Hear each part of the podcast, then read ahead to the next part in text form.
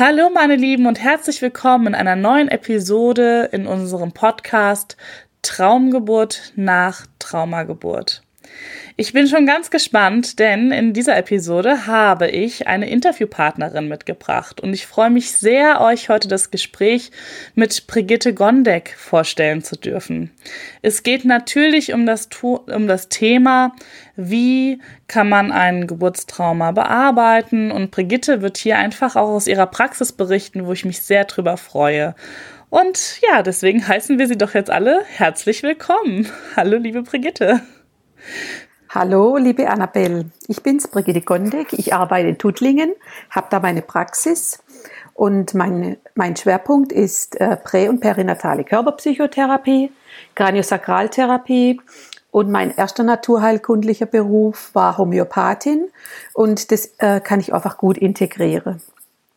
Vor allem dieser Schwerpunkt ähm, der Prä- und Perinatal Körpertherapie, ne? Das ist ja sowas sehr Spezielles. Vielleicht willst du das einfach noch mal kurz erklären für Menschen, die damit noch gar keinen Kontakt hatten. Ja, die präperinatale Körperpsychotherapie beschäftigt sich mit Empfängnis, Schwangerschaft und Geburt und die Zeit bis zur Sprache. Und da geht man davon aus, dass diese Zeit prägend ist. Und es ist prägend für das Kind in Form von in einem nonverbalen, also da gibt's ja noch keine Sprache. Insofern ähm, äh, ist es wie eine, eine, eine Prägung im Zellgedächtnis und das äh, wiederholt sich sozusagen das ganze Leben über, auch bei uns Erwachsene und ähm, wenn man denn die Sprache, weil es ist eine Körpersprache, eine Feldsens, also wie sich Dinge anfühlen, ähm, wenn man das lesen kann, kann man auch im Erwachsenenalter noch in seine Themen äh, arbeite, also in seiner traumatischen Geburtsthemen, wenn man das möchte. Und, ähm, und natürlich ist ganz toll, wenn man schon früh anfangen kann. Also das heißt, äh, schön ist, wenn man sich begleiten lassen kann, schon in der Schwangerschaft, um sozusagen eine Resilienz, also eine Widerstandsfähigkeit zu vergrößern oder die Ressourcen zu vergrößern. Und wenn dem nicht so ist, kann man einfach auch ganz früh nach der Geburt beginnen, ähm, sozusagen der Traumageburt, mit der Traumageburt zu arbeiten. Das heißt, ähm, dass es, wie du das so sagst, zur Traumgeburt beziehungsweise bei der nächsten Geburt, ich würde sogar sagen, äh, in Richtung gesunde Geburt. Das gefällt mir noch besser wie Traumgeburt, mhm. weil die Traum, der Traum hat ja die Vision drin und ähm, ich würde sagen, die gesunde Geburt, dass einfach mehr Verbindung ist äh, äh also bei Mutter, Kind und auch mit dem Vater und auch noch im Außen, also die Familie sozusagen als Unterstützungsteam im Hintergrund dabei ist. Also das ist was, äh, das ist mein Feld, in dem ich arbeite. Mhm. Das heißt also, du hast ähm, dann in deiner Praxis zum Beispiel die Frauen direkt mit den Babys, die nach so einer Geburt zu dir kommen. Was, was bringen die mit? An Symptomen, sagen wir mal? Was haben die für Fragestellungen? Also meistens ist tatsächlich so, dass die Mütter kommen mit ihren Babys und äh, teilweise sind Schlafschwierigkeiten, die berühmten Bauchkoliken, mhm. ähm, ähm, Stillprobleme und einfach, dass die Mütter teilweise fix und fertig sind, weil meistens kommen, kommen die Mütter ja erst, wenn, wenn, wenn sie schon sehr erschöpft sind. Und oft, es kann sein, dass wenn Kinder kommen, junge Kinder, also Babys, dass sie das nutzen, wenn sie mich sehen, dass sie sagen, oh wow, die versteht mich, dass sie dann sofort äh, in, ihren eigenen Geburtsprozess nochmal reingehe und zeige, um was es geht, also sprich, dass sie weinen. Und wiederum gibt's andere Kinder, die dann sagen, ah, okay, hier ist gut, hier entspanne ich jetzt mal tief und, ähm, und lass meiner Mama den Vortritt, was für sie schwierig war bei der Geburt. Und äh, insofern ist es immer so, wenn sich jemand anmeldet, natürlich habe ich einen Eindruck, aber einfach nur einen Eindruck. Das heißt nicht, dass es so sein wird, wenn sie kommen. Und, ähm, und wenn dann die Familie kommt, ich lade auch immer die Väter mit ein, weil äh, das ja auch was wichtig ist. Väter sind ja auch ähm, äh, den Herausforderungen von der Geburt, stehen denen ja auch gegenüber. Und, äh, und dann schaue ich, äh, was, was, was will mir das Kind sagen, was will mir die Familie sagen, um was geht's. Also das ist was, was ich nicht sagen kann. Also wenn ein Kaiserschnitt, dann ist so. Also das ist ganz wichtig. Es gibt keine Wenn-Dann-Aussage, äh, sondern es ist echt, hat mit Individualität zu tun. Da auch ins Geburtsgeschehen die Geburtsgeschichte und die Geschichte der Mutter mit reinspielt und auch des Vaters. Insofern ist wirklich was ganz Individuelles, wo man einfach schauen muss, was wird gebraucht im Moment. Und ähm, ich bin ja auch Kraniosakraltherapeutin und, äh, und da ist einfach toll, wenn man, wenn man fragen kann, ob es okay ist, dass, äh, dass ich die Mutter berühre, beziehungsweise auch wenn ich das Kind berühren will, frage ich, ob das okay ist äh, für das Kind, weil auch, also ich sage mal, Neugeborene können ganz klar zeigen, wenn sie das nicht wollen. Und, ähm, und insofern ist das eine ganz individuelle Sache. Und wenn ich berühre darf, ist das natürlich toll. Ich war gestern äh, äh in der Klinik äh, und da bin ich äh, zu einer Neugeborenen, zu einer Familie gerufen worden, wo das Baby mit, ähm, mit, äh, mit einer Saugglocke geboren wurde.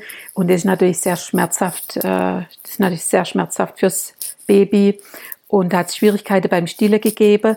Ich habe die Mutter vorbehandelt, weil in der Kraniosakraltherapie, wenn man behandelt, man fasst die Menschen nicht stark an und es bewegt sich in der Tiefe ganz viel und das ist von außen betrachtet, kann man das nicht sich vorstellen.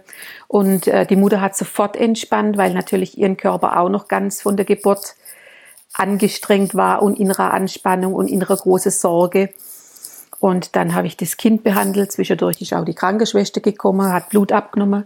Ich bin dem Kind zur Seite gestanden und habe das bezeugt, dass das wirklich auch weh tut für das Kind, dieses pieksen und habe dann auch das Kind behandelt und, ähm, und dann wurde es gestillt. Und während ich da war, war es das erste Mal, dass das Kind tatsächlich in die Brust gegangen ist. Vorher wurde es mit der Pipette äh, äh, ernährt, äh, weil es einfach ganz hektisch war an der Brust, die Brustwarze verlauter, außer sich sein, nicht fassen konnte. Und, äh, und die Mutter wurde ruhiger. Für mich ich bin eh mit meinem Nervensystem gut entspannt und gut bei mir und präsent. Und, äh, und das Kind spürt es, dass ich, äh, dass ich bei ihm bin und äh, ihm Unterstützung biete, zum sich selber entspannen, zu regulieren. Und dann konnte es äh, an die Brust gehen und ich habe die Mutter gestützt, dass sie das kann. Stille und die war so happy, die Mutti. Und äh, der Vater auch, der hat auch eine große Sorge gehabt. Und äh, natürlich habe ich noch viele andere Dinge gesehen, die noch Unterstützung brauchen, aber das ist wie ein Schritt eins und das ist schon toll, was da gestern in der Stunde hat geschehen können und auch äh, direkt äh, nach der, vier Tage nach der Geburt, das ist einfach ein Geschenk, wenn sich da äh, der Organismus so entlasten darf. Und natürlich gibt's da noch mehrere Schritte zu tun. So, das ist äh, zum Beispiel eine Art der Arbeit. Ich weiß nie dann, wenn ich war jetzt auch so in der Klinik, äh, ich weiß nicht, was mich da, was für eine Geburtsgeschichte mich da erwartet und und äh, und ich war jetzt einfach vom Nervensystem her ruhiger, die ganze Familie und ähm, für den Vater hat es leider keine Zeit gehabt zum Behandeln. Den werde ich das nächste Mal behandeln, dass auch er diese ähm, entspannende das Entspannen vom Nervensystem spüren kann. Ja, so, so kann es sein beim, äh, so kann das sein in der Klinik, wenn die äh, Klienten zu mir kommen. Wenn jetzt äh, ein Dreijähriges zu mir kommt, dann zeigt es mir natürlich seine, seine Themen, die herausfordernd waren, ganz anders. Ich habe eine große mhm. Kuschelecke in meiner Praxis, die zeige das natürlich im Spiele und mit was sie spiele. Oder äh, auch, äh, äh ja, also einfach, wo man viel über Spiel sehen kann oder wenn Kinder sich nicht berühren lassen wollen. Äh, Mütter wollen das ja immer, dass die Kinder sich von mir behandeln lassen auf der Liege. Das machen die Kinder natürlich nicht. Oder auch wenn Kinder ähm, viele medizinische Interventionen gehabt haben, dann wollen die das nicht, dass man sie berührt. Verständlicherweise. Da müssen die erstmal ganz genau testen, ist diese Person sicher für mich? Und wenn die dann äh, sich einfach nicht behandeln lassen wollen, dann ich respektiere das absolut auch manchmal gegen den Wille von den Eltern, von der Mütter, weil die wollen ja, dass ich was mache. Äh, aber das, das ist so viel wert, wenn die Kinder das erste Mal sozusagen ihre Grenze aufrechterhalten dürfen von dem Nein, das macht so viel, es macht so viel mehr, wie wenn ich jetzt äh, äh, äh also mit der Hand äh, also behandeln mhm. würde.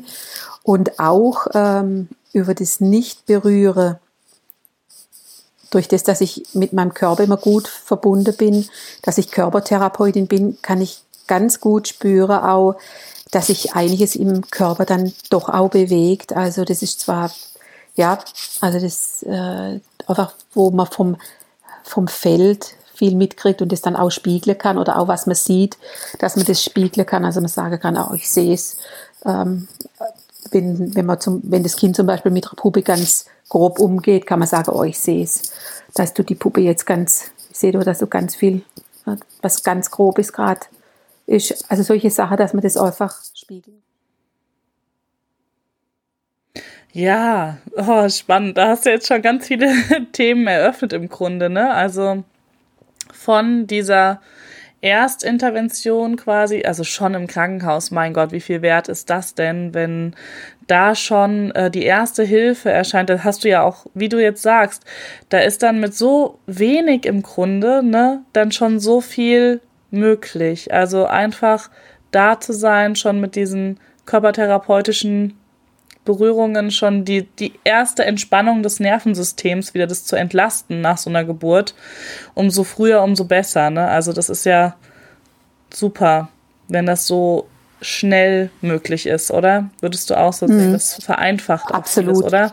Das vereinfacht vieles und es muss einfach nicht weitergetragen werden, weil ja. äh, wenn dann später die Kinder größer wären und es geht um Machtkämpfe oder um irgendwelche mhm. andere Dinge, die nicht rundlaufen, äh, warum nicht schon ganz früh zu beginnen, äh, sozusagen die Dinge zu integrieren, dass es erst gar nicht so weit kommen muss, äh, dass es äh, einfach in einen großen Familienstress, zum Familienstress kommt, wo sich ja. das immer wieder ja. wiederholt, weil die Kinder sagen ja das, wo es für sie anstrengend war. Ähm, mhm. Einfach ein Beispiel, wenn, also, wenn ein Kind per Kaiserschnitt auf die Welt gekommen ist, dann will jedes Kind speziell erzählen, wie es für, für das Kind war. Und da gibt es ja Unterschiede. Und, und ein Kind kann ich mich erinnern, ähm, das hat einfach immer ganz viel Stress gemacht, wenn es morgens, ich sage jetzt mal das Wort zack, zack, in den Kindergarten zu gehen hat. Und, äh, und das ist natürlich sofort äh, erinnert worden über, über das zack, zack, weil ein Kaiserschnitt ja auch so schnell passiert. Das ist mhm. ja auch wie für das Kind ein Überfall, auch wenn das wichtig war, diesen, diese, äh, diesen Kaiserschnitt zu machen.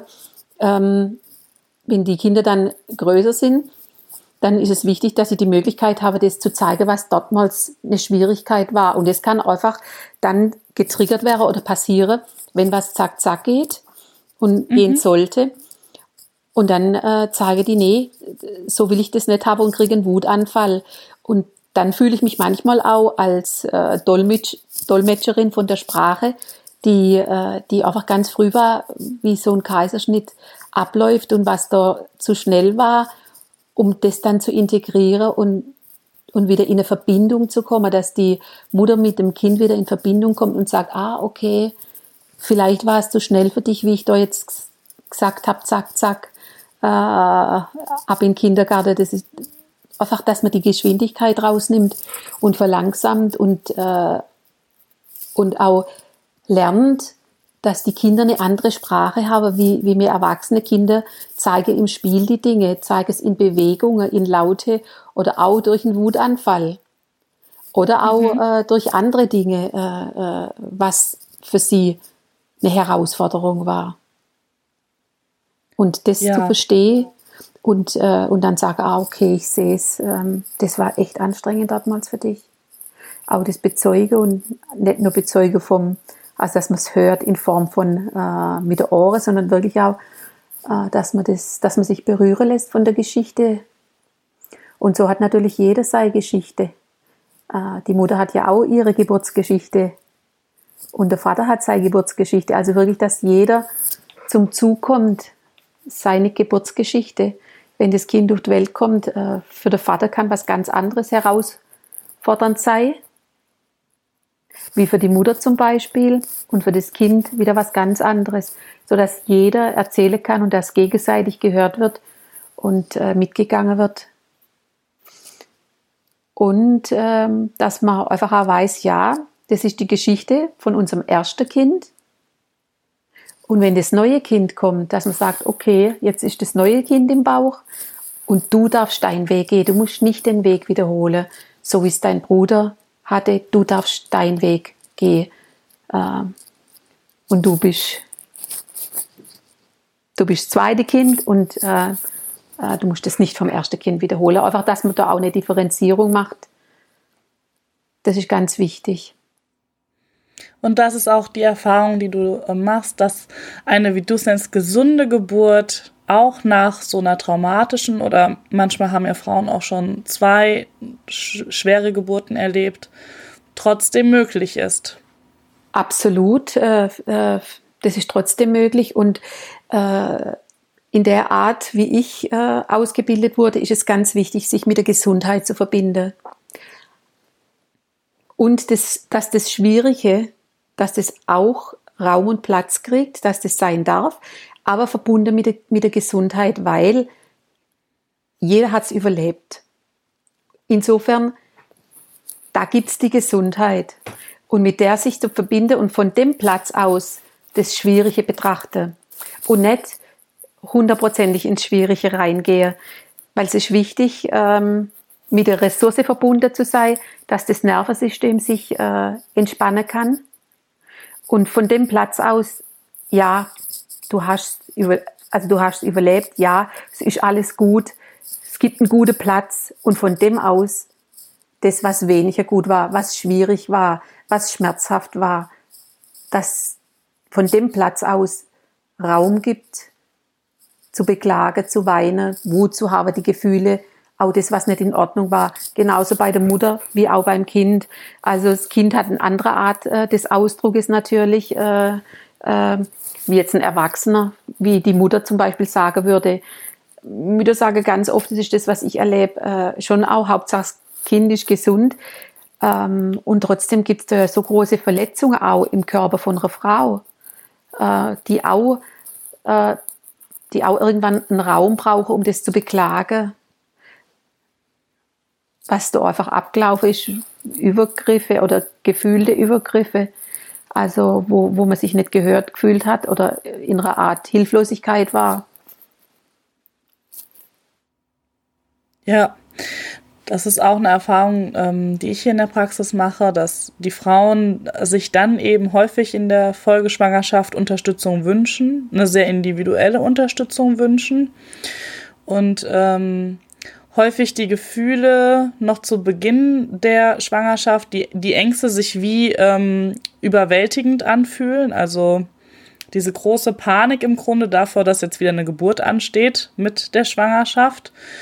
Und dann aber, wenn eben das Platz bekommt und ich habe auch das Gefühl, einfach auch, wie du sagst, dieses gesehen werden, ne, und auch verstanden werden, ja. Zuwendung, dass das häufig schon zu dem Punkt führt, dass irgendwann, ähm, wie du sagst, dieser gesunde Anteil in deiner Sprache, ne, einfach ähm, überwiegt im Fokus, ne, dass sie dann wieder von dort aus schon auch noch den Schmerz sehen aber ähm, dadurch einfach wieder in dieses gesunde kommen und auch ähm, eben mit den Gedanken auch wieder dahin kommen und dann auch mit den Gefühlen und dann eben auch in der Verbindung mit diesem neuen Baby, wie du sagst, ich finde es auch ganz wichtig, dass äh, die Eltern da auch schon früh dem Kind signalisieren können, du, das sind meine Gefühle und ja. die haben jetzt das sind nicht deine Gefühle und das muss nicht dein Weg sein und dein Weg kann total anders sein und ähm, darf auch anders sein und sich das auch zu erlauben. Das Thema hatte ich gerade auch in, in der Praxis.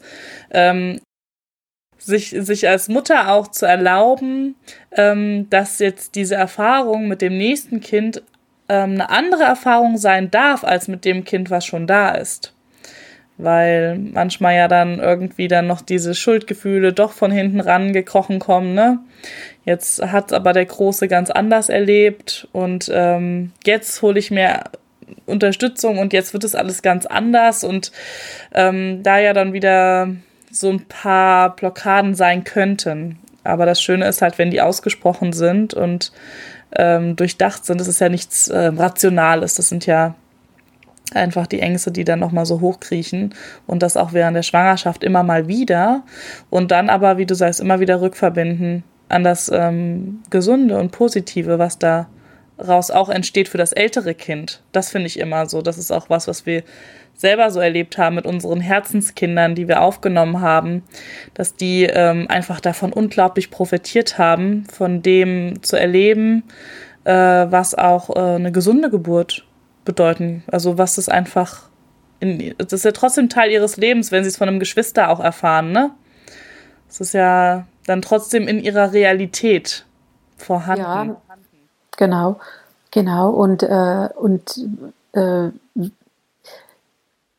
man könnte jetzt auch darüber diskutieren, was ist denn eine gesunde Geburt? Eine gesunde Geburt ist für mich, ist für mich das Verbindung, also dass die Mutter mit sich in Verbindung ist, dass die Mutter mit dem Kind in Verbindung ist, dass das Ehepaar miteinander in Verbindung ist und äh, im aller, aller tollsten Falle, äh, dass noch im Außen sozusagen äh, die Familie, die äußere Familie und Freunde, dass die auch miteinander in Verbindung sind und einfach auch dabei sind, äh, gedankliche Unterstützung, dass der Vater eine Unterstützung hat.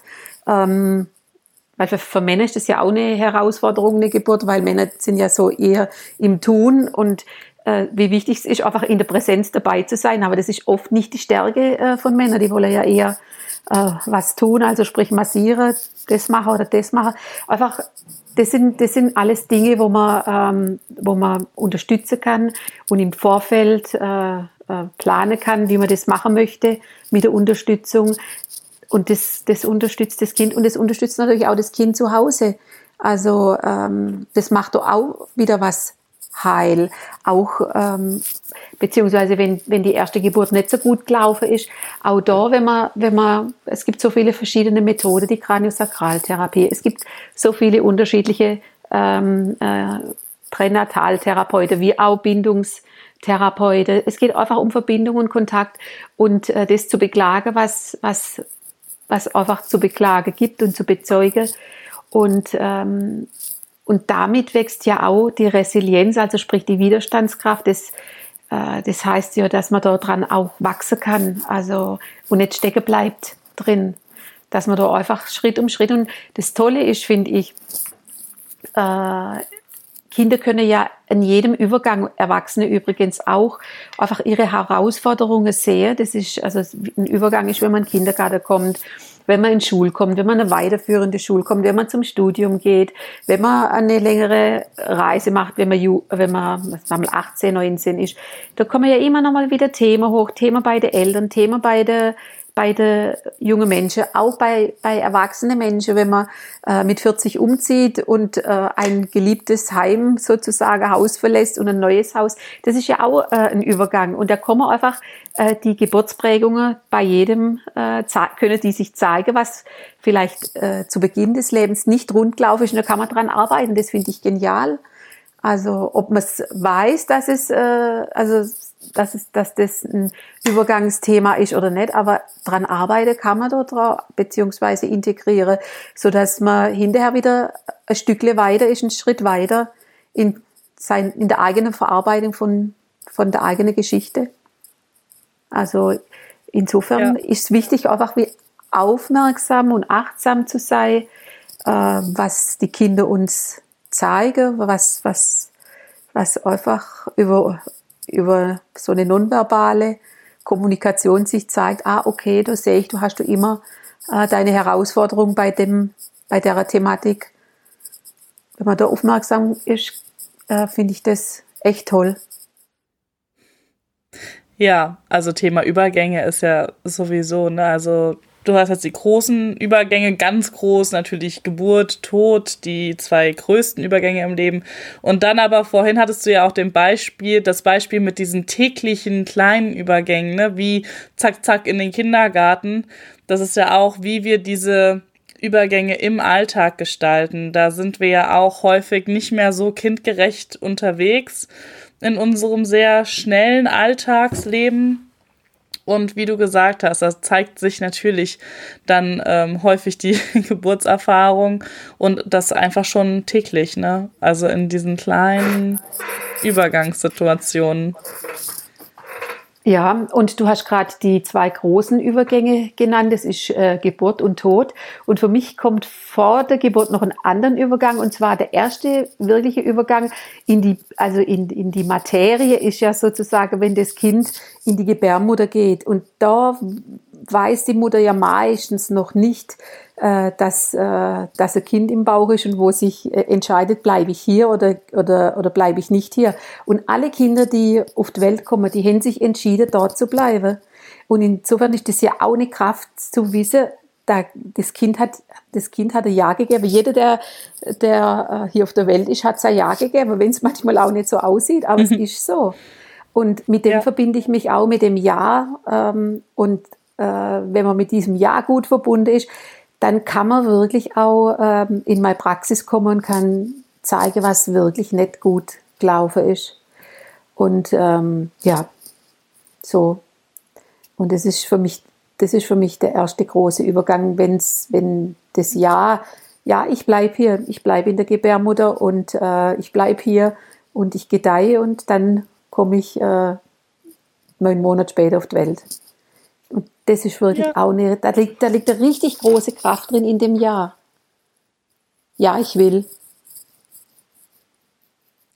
Und äh, wie, äh, wie, gesagt, ein Kollege äh, von mir, der äh, hat ein Buch dazu geschrieben, äh, wie sich das in der Schule zeigen kann. Es gibt ja immer mehr Schulverweigerer und äh, er also der Kollege verbindet sich auch damit, mit dem Ja und weiß es, weil jeder, der hier auf die Welt kommt, hat sein Ja gegeben und einfach auch zu warten, bis man das Ja findet für die Schule. Also das finde ich so äh, genial, mit dem Ja zu gehen und zu warten, bis der eigene Impuls kommt. Weil wenn, es gibt einfach so viele Störungen oder Interventionen in, in der Geburt, so dass man meint, dass die Kinder ihren eigenen Impuls ja nicht spüren.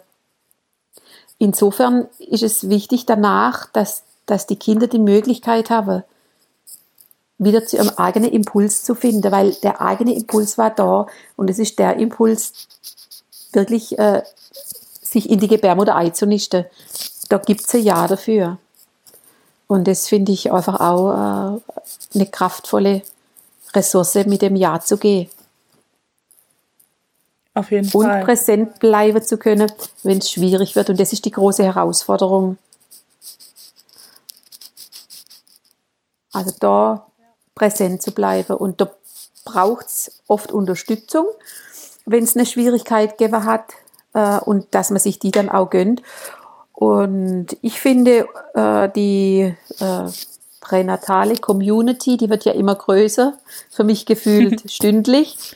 Und auch ähm, und man, man hört einfach, ich habe in der Klinik gestern auch gehört, dass äh, ja, dass es, dass es, dass es nicht schlimm ist mit mit einer, äh, mit einer ähm, Sauglockengeburt. Für das Kind ist es sehr wohl schlimm. Das sind für das Kind Schmerzen das ist also das ist noch nicht äh, zum medizinischen Personal vorgedrungen, dass das wirklich so heftig ist. Und ähm, und deswegen gibt's so Leute wie mich, wie dich und wie viele meiner Kollegen, die sich da einfach speziell äh, fortgebildet haben, um wirklich sagen können zum Kind, äh, ja, ich verstehe dich, ich verstehe dich wirklich.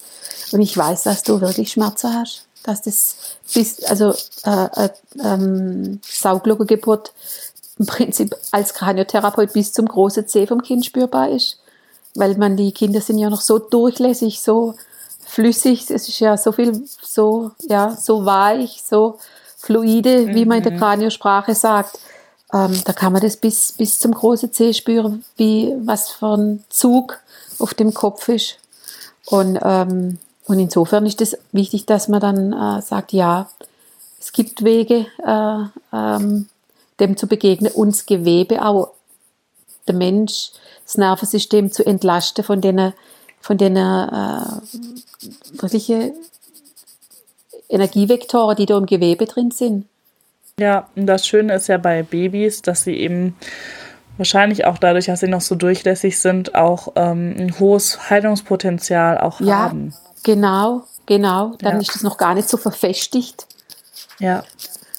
Und man muss natürlich auch sagen, Stille ist genial. Wenn es Stille klappt, auch durch das Stille ähm, reguliert sich ja auch ganz viel im Körper von ganz alleine, also äh, ohne Zutun von einem Therapeut. Das möchte ich auch benennen, dass Stille einfach auch eine richtig große Ressource ist. Und manchmal ist halt äh, vielleicht zu Beginn schwierig, aber da würde ich sagen, echt äh, ausdauernd zu bleiben und äh, zu stillen, das ist auch was sehr, sehr Gutes für Kinder.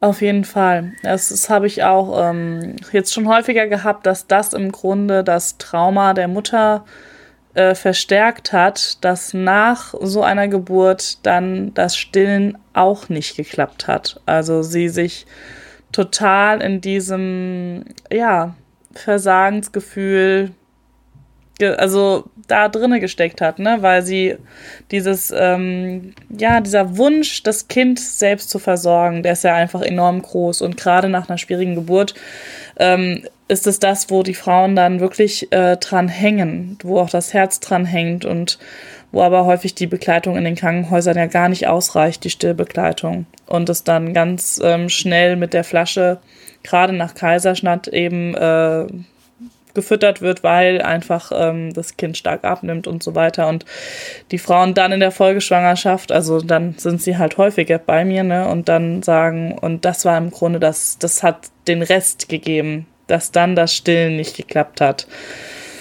Und das ist ja dann nochmal so ein ganz fieser Schmerzpunkt, der da kommt. Und halt natürlich die Angst, dass es beim nächsten vielleicht wieder nicht klappen könnte. Ja. ja. Und da ist auch wichtig, äh, das Vertrauen in, in, in der eigene Körper, beziehungsweise in, ja, in der weibliche Körper zu stärken, dass das, dass das beim nächsten Mal funktionieren kann. Also das ist so wichtig, aus, aus dieser Sorge und aus dem äh, äh, Versagensgefühl, dass man dort mit unterstützt, da rauszukommen. Dass es beim nächsten Mal klappen kann, dass es was ganz Natürliches ist. Äh, ich habe hier das Glück, dass sehr viel äh, engagiertes Personal ist bei uns in der Klinik, was Stille anbelangt. Mhm. Viele Laktationsberaterinnen, also Krankenschwester, die die Zusatzausbildung mhm. haben. Und ähm, wobei halt die Schwierigkeit ist, wenn viele Interventionen sind, äh, dann äh, gibt es schon meistens auch Schwierigkeiten. Und da wirklich unterstützend, von vornherein unterstützend zu sein, dass es klappt, selbst wenn es wirklich am Anfang äh, Widrigkeiten gibt. Und ich finde mittlerweile, also ich habe früher, ich habe meine Kinder auch beide gestillt. Und was ich heute sehe, was es für, für Möglichkeiten gibt, also zum Stillen, das ist ja auch ganz hm. kreative Sache mit was ja. einfach was für Möglichkeiten es gibt, äh, das Stille zu unterstützen. Also mental natürlich klar und emotionales zu unterstützen und mit äh, mit Stärken und das andere aber auch mit äh, mit mit den äh, Dinge wie wie man es lernt als Laktationsberaterin äh, bei Frühchen, wie man das machen kann mit den Milchsets und sowas. Also das finde ich schon echt genial, wie die sich da bemühen, dass die Kinder, äh, dass, dass einfach das Stille klappt. Also das sehe ich auch viel bemühe. Also auf jeden Fall in meiner ja. Klinik. Ja, das ist schön. Ja, es gibt so und so Kliniken wie mit allem, ne? Und Widrigkeiten im Stillen, die können ja auch nach äh, wunderbaren, gesunden Geburten auftreten. Also ich habe da selber meine Erfahrung mitgemacht bei unserem ersten, bei unserem Sohn. Das war, da bin ich auch durch die Hölle gegangen und ich hatte gedacht, na ja klar, stillen, das wird schon. Und Geburt war auch wirklich schöne Geburtshausgeburt im Wasser. Also alles wunderbar und stillen haben wir sieben Wochen drum gekämpft. Aber es hat also dann auch war wunderbar dann. Also wir hatten eine ganz lange, schöne Stillbeziehung, aber wir mussten uns da durcharbeiten, richtig durcharbeiten. Das war richtig nochmal was zu tun. Und dann hatte ich mich, ja, und das ist halt dann Folgeschwangerschaft. Und dann habe ich gedacht, gut, ich meine, ich bin ja auch, ich kenne ja die Leute alle, ne? Deshalb habe ich meine eine Hebamme angerufen, die Zusatzausbildung hat, habe gesagt, hier, für nach der Geburt möchte ich auf jeden Fall, dass du Rufbereitschaft sozusagen hast, dass ich mich dann melde, falls es wieder so schwierig wird, dass ich sofort jemanden an meiner Seite habe. Und was war unsere Tochter, die war einfach schon so anders. Die ist da an die Brust wie nix und gar kein Thema, ne? Aber es war einfach auch so, ich wusste ja, ich, jederzeit kann ich mich da melden, falls ich Hilfe brauche. Es hat mich entlastet. Ja, aber das ist ja das Tolle, das Netzwerk zu haben, wo man weiß, ja, da kann ich anrufen, wenn ich Unterstützung brauche. Und auch mit, äh, mit dieser Gewissheit beim, bei dem ersten Kind hat es ja auch funktioniert trotz dass es sieben Wochen äh, harte Arbeit war und es wirklich auch zu würdigen, zu sagen, wow, äh, da hast du dich wirklich äh, mächtig ins Zeug gelegt, da dabei zu bleiben. Wirklich, ja. hätte man wahrscheinlich schon dreimal aufgeben können, aber du bist dabei geblieben und das finde ich schon echt toll. Also, das finde ich echt toll. Also es kam für mich nicht in Frage äh, aufzugeben, aber es war tatsächlich auch eine bekannte eine Psychotherapeutin, die ähm, so einen Satz gesagt hat, der bei mir einfach irgendwie Klick gemacht hat. Das ist manchmal so, ne? Die hat das dann mitbekommen und wir waren da und ich habe mit dem Anlegen und Stillhütchen, ich war nur genervt. Diese Stillhütchen, ich hatte immer Panik, ich vergesse die, oh Gott, und dann bin ich draußen und kann mein Kind nicht stillen. Und die hat gesagt, du, ich habe drei Monate und die hatte immer mit Fieber und was dann halt alles, ne, Infektionen. Und sie hat gesagt, das ist, du, du musst da einfach dranbleiben und das wird besser. Das wird besser, auf jeden Fall. Und dann habe ich das und irgendwann war ich echt abends zu Hause und habe die Stillhütchen weg und habe zu ihm gesagt, so, jetzt gibt's einfach die Brust. Pur. es gibt sie jetzt nur noch so. du kannst trinken, es ist so viel Milch da. Also Milch war nicht mein Problem. Trink einfach. Und irgendwie, das hat was in mir Klick gemacht, was anscheinend auf ihn übergesprungen ist. Ich kann's ja, das sind so kleine ja, das hört sich, Zusammenfügungen. Genau, das hört sich, das wird, das ist, das ist wirklich eine positive Aussage und das kannst du jetzt sicherlich auch bei, ja. bei anderen Müttern, kannst du sagen, glaub's mir, das wird. Du kannst es ja. aus, einem, aus einem ganz tiefen inneren Verständnis sagen, weil du das selber durchgegangen bist. Genau, ja, ja, klar. Und so hat jede Frau und jedes Kind ähm, seine ganz, und das finde ich halt so schön, wie du das sagst, diese, diese totale individuelle Geschichte, weil, wie man sieht, es kann eine schöne Geburt sein, trotzdem ist was mit dem Stillen. Das kann für das Kind eine ganz schwere Geburt sein, für die Mutter war es vielleicht in Ordnung sogar, ne? Also auch da ganz individuell und nicht diesen, diesen Therapeutenblick haben ja manche so, ne, wenn die schon hören, oh Gott, Kaiserschnitt, dann ist es jetzt auf jeden Fall traumatisiert und da muss und wenn da nicht und dann das. Und das finde ich nämlich auch immer so eine Falle, in die ähm, man schnell reintappen kann, wenn man dann anfängt, das so in Schubladen ähm, zu sortieren. Das finde ich ganz schwierig, weil dann geht eben die Individualität ähm, der Frau, des Kindes verloren und dann hat man vielleicht nicht mehr die richtigen Hilfen an der Hand. Das ist dann auch nicht sinnvoll. Ja, ja. Das, das, das sehe ich auch so. Äh, äh, Gerade das ist die Individualität, weil jeder bringt ja auch seine Geschichte mit und jeder hat eine andere Widerstandskraft. Also das ist die Resilienz. Und was für mich vielleicht schrecklich ist, sagst du, okay, das, das ist für mich in Ordnung. Und das ist ja das, wo wir alle so unterschiedlich sind. Und mir mhm. ist es wichtig zu sagen, auch äh, wenn was äh, nicht so gelaufen ist, wie, wie man sich's wünscht, und wenn ich höre, dass, dass der oder der sagt, ah ja, das wird schon und das sind ja nur Bauch, das sind ja nur äh, Koliken, dass man auf sein eigenes Gefühl sich verlässt und sagt, und für mich, für mich ist es nicht okay, ich will gucken, dass ich da jemand finde, der mich unterstützen kann. Und es gibt mittlerweile Leute, die da helfen können. Und das ist mir wichtig, äh, dass das sehr wohl was ausmacht, wie man auf die Welt kommt und wie das Kind ist, wie, wie es der Frau geht, dass man einfach sich Unterstützung hält, holt. Äh, das finde ich sehr wichtig. Und dass mittlerweile einfach viele Therapeuten gibt, die um das wissen. Und dass das hoffentlich auch noch mehr äh, in der Fachwelt, also auch äh, in der, in, also in der Gebärstationen, ähm, im Kreissaal, dass es das noch mehr ankommt, dass es das Wissen gibt. Und das ist manchmal, wenn, ja, also es gibt Situationen, wo ein Kaiserschnitt sein muss. Und dann ist für mich die Frage, wie, wie bereite ich mich vor? Also ich mich als Mutter, wie bereite ich mein Kind vor? Wie, auch das, das dann, wenn das innere Verbindung, innere gute Verbindung ähm, ist, dann ist das was anderes, wie wenn, wie wenn da äh, das so schnell geht und keiner weiß und vorher schon alles äh, ähm, ja viele Interventionen und man nicht mitkommt, wenn alles viel zu schnell ist. Ja, also das, deswegen gebe ich dir recht, man kann nicht sagen, Kaiserschnitt so, Zange so, das so, das, das ist, da geht die Individualität verloren und äh, das Schubladedenken öffnet sich. Und das ist, das wird dem nicht Eben. gerecht.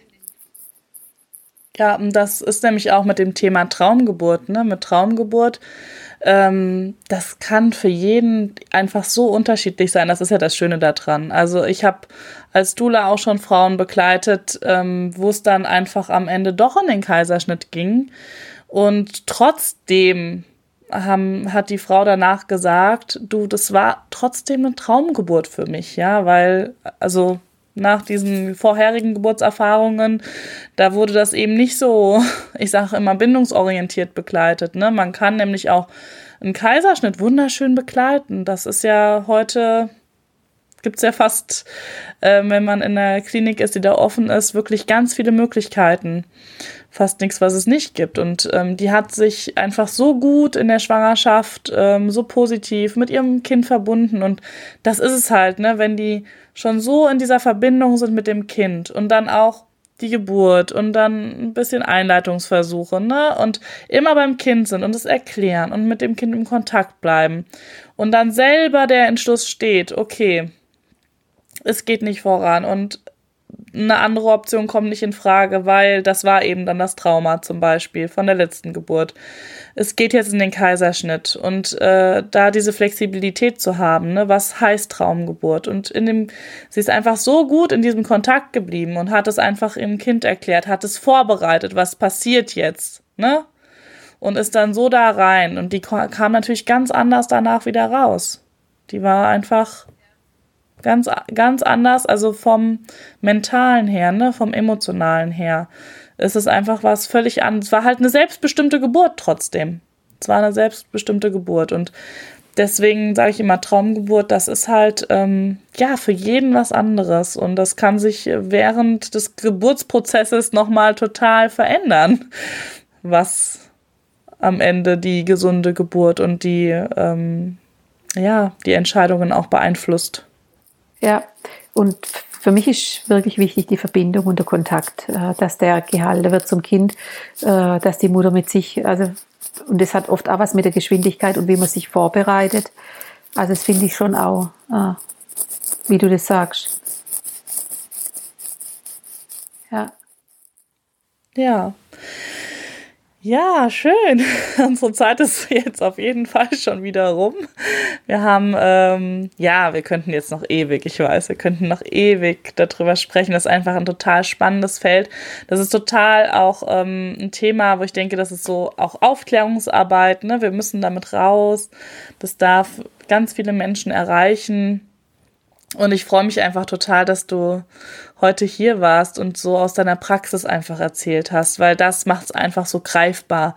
Ne, man kann da viel drüber lesen und ähm, die ganzen Studien und Theorien, aber es ist halt noch so ein ähm, so ein unerforschtes Gebiet. Also das ist ja, wir haben jetzt schon zwar so viel Wissen über die Pränatalpsychologie, so viel, aber im Gegensatz zu was? In den 70er Jahren wurden die Babys nach den Geburten, wenn eine Operation anstand, nicht mal narkotisiert, weil man dachte, das ist ja nur zuckendes Gewebe. Also das ist ja Wahnsinn, wohin wir uns entwickelt haben jetzt in der Zeit und äh, erschreckend, was damals äh, für Ansichten gegolten haben, aber so darf es ja weitergehen und das geht halt nur, indem wir hören, okay, was, äh, worauf kann, muss ich überhaupt achten?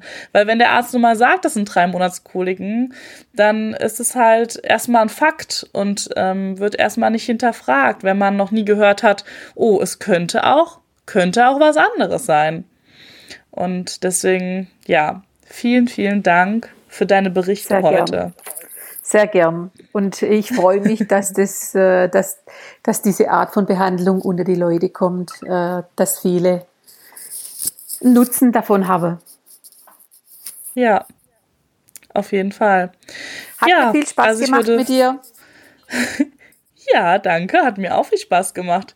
Wir stellen deine Kontaktdaten einfach auch in die, in die Links unten rein. Könnt ihr natürlich alles nochmal nachlesen, auch über Brigitte und wie sie arbeitet und wo sie arbeitet und kontaktieren, falls ihr noch Fragen habt. Ihr könnt hier auch das Kommentar, ähm, na, die Kommentarspalte verwenden, wenn ihr möchtet. Und klar, stehen wir euch da gerne für, für Fragen auch noch zur Verfügung. ja, dann würde ich sagen, wir verabschieden uns von euch und entlassen alle Zuhörer und Zuhörerinnen schön in ihren Tag, in ihren Abend, wo auch immer ihr seid. Macht's alle ganz gut. Tschüss. Ciao.